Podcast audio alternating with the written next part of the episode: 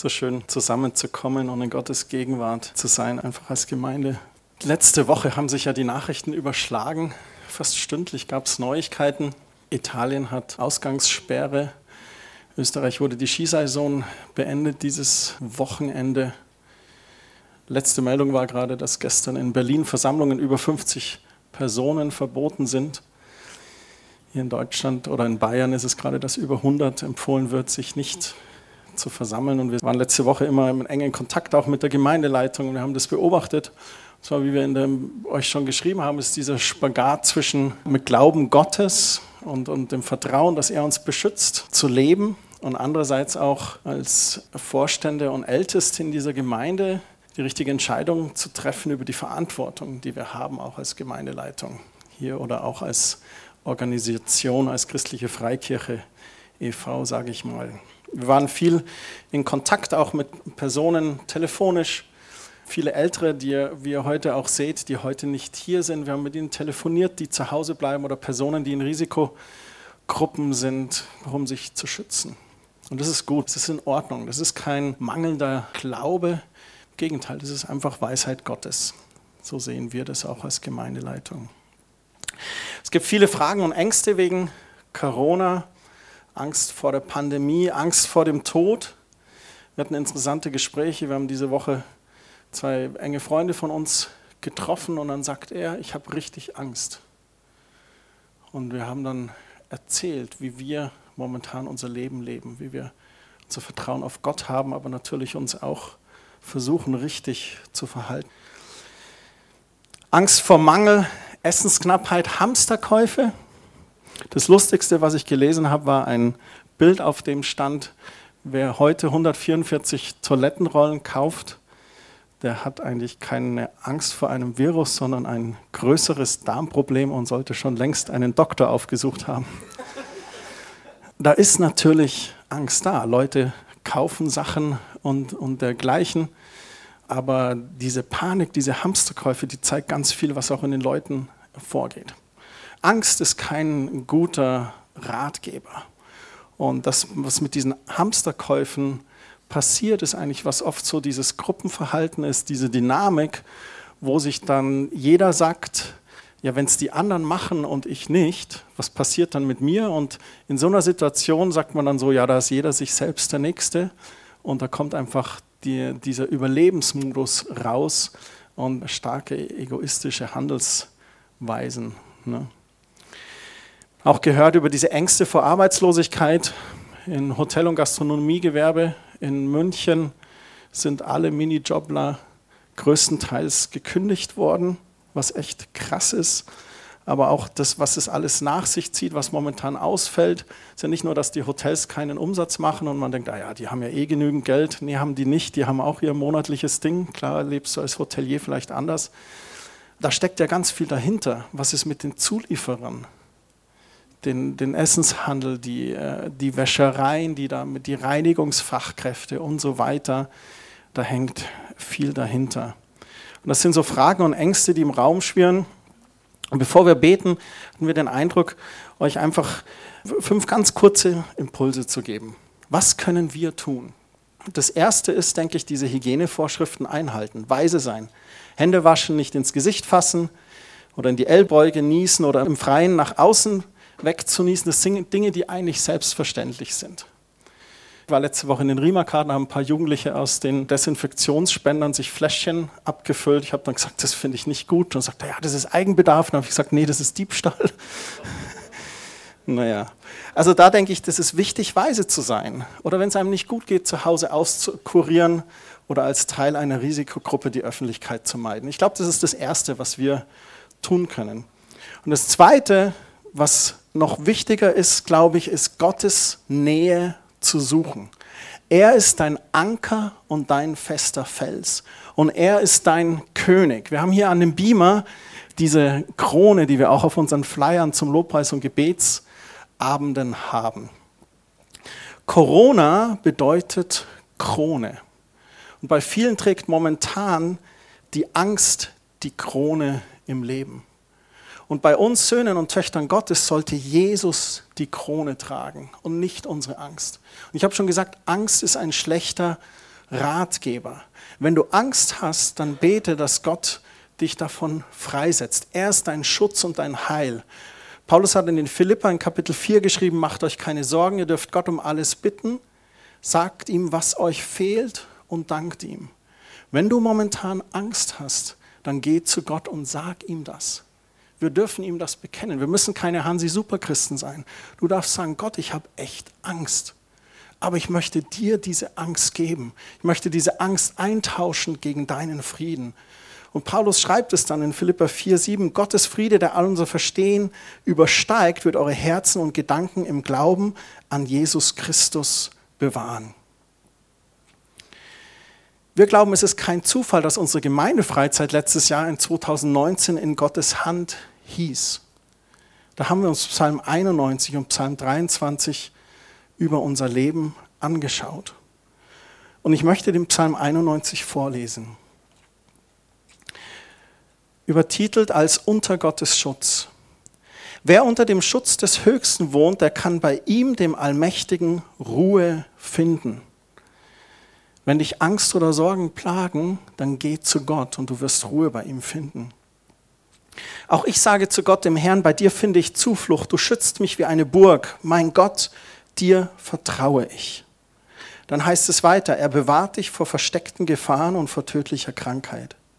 Er wird dich behüten wie eine Henne, die ihre Küken unter die Flügel nimmt. Was für ein herrliches Bild. Das ist eine der wenigen Stellen in der Bibel, wo so ein bisschen das Mutterherz des Vaters gezeigt wird. Oh, jetzt gehe ich auf dünnen Eis, ne? Keine Angst, Gott ist unser Vater, davon bin ich überzeugt. Aber er nutzt hier dieses Bild der Psalmist und sagt, wie eine Henne, wo die Küken schnell so unter die Flügel schlupfen, so sorgt sich Gott um uns. Seine Treue schützt dich wie ein starker Schild. Du brauchst keine Angst zu haben vor den Gefahren der Nacht oder den heimtückischen Angriffen bei Tag. Selbst vor der Pest, selbst vor Corona, selbst vor Covid-19, selbst vor SARS, selbst vor der Pest, die im Dunkeln zuschlägt oder dem tödlichen Fieber, das am hellen Tag die Menschen befällt, fürchtest du dich nicht wenn tausend neben dir tot umfallen, ja, wenn zehntausend in deiner Nähe sterben, dich selbst trifft es nicht. Mit eigenen Augen wirst du sehen, wie Gott es denen heimzahlt, die ihn missachten. Du aber darfst sagen, wir als Kinder Gottes dürfen sagen, beim Herrn bin ich geborgen. Ja, bei Gott, dem Höchsten, hast du Heimat gefunden. Darum wird dir nichts Böses zustoßen und kein Unglück wird dein Haus erreichen. Denn Gott hat seine Engel ausgesandt, damit sie dich schützen, wohin du auch gehst. Sie werden dich auf Händen tragen und du wirst dich nicht einmal an einem Stein verletzen. Löwen werden dir nichts anhaben und auf Schlangen kannst du treten. Und dann schreibt der Psalmist, Gott sagt, er liebt mich von ganzem Herzen, darum will ich ihn retten.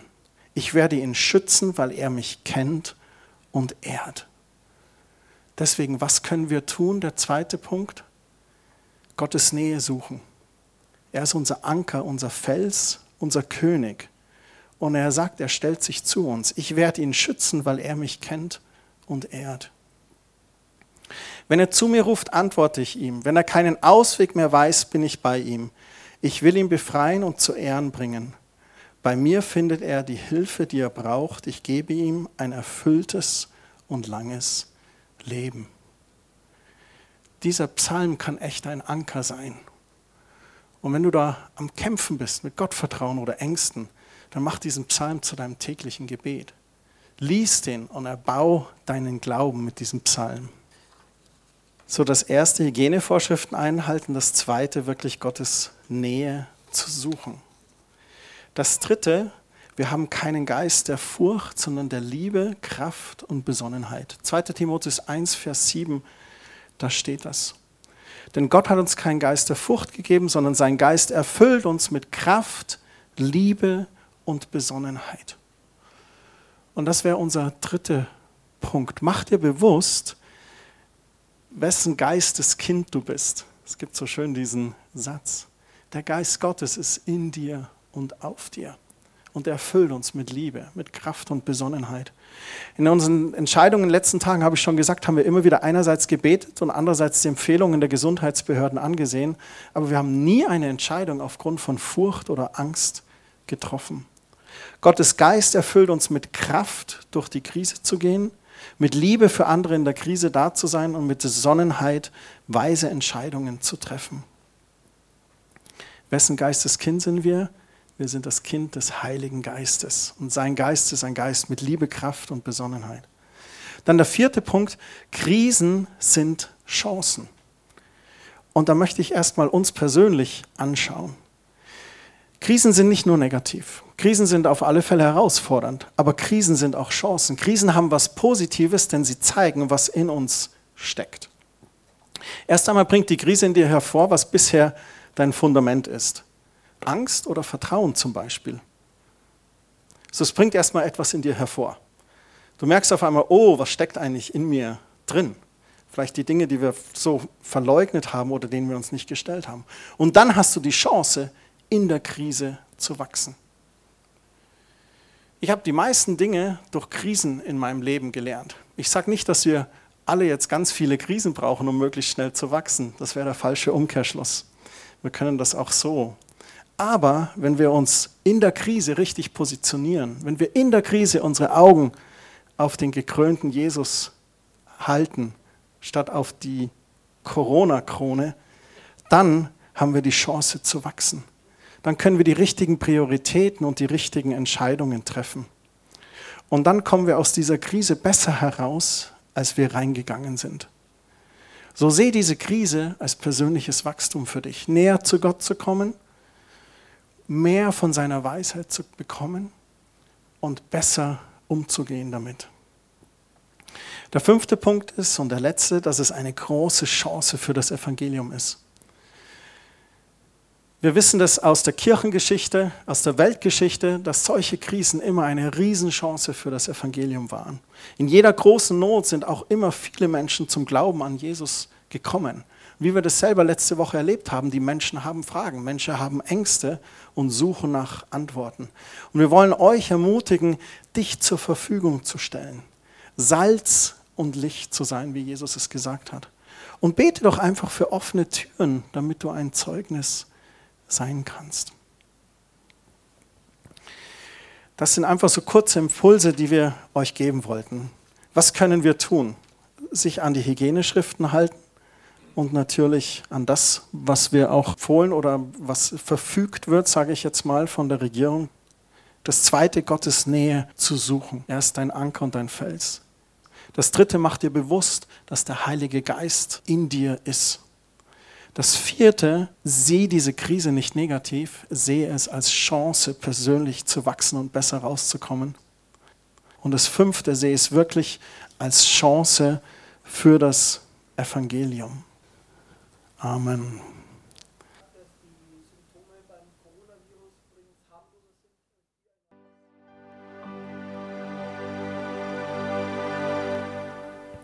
Vater, das ist unsere Proklamation, das ist unser Glaube. Ich möchte euch noch segnen. Ich bete, dass Gottes Engel euch beschützen auf all euren Wegen. Ich bitte, dass der Heilige Geist euch Weisheit gibt, durch diese Woche zu gehen.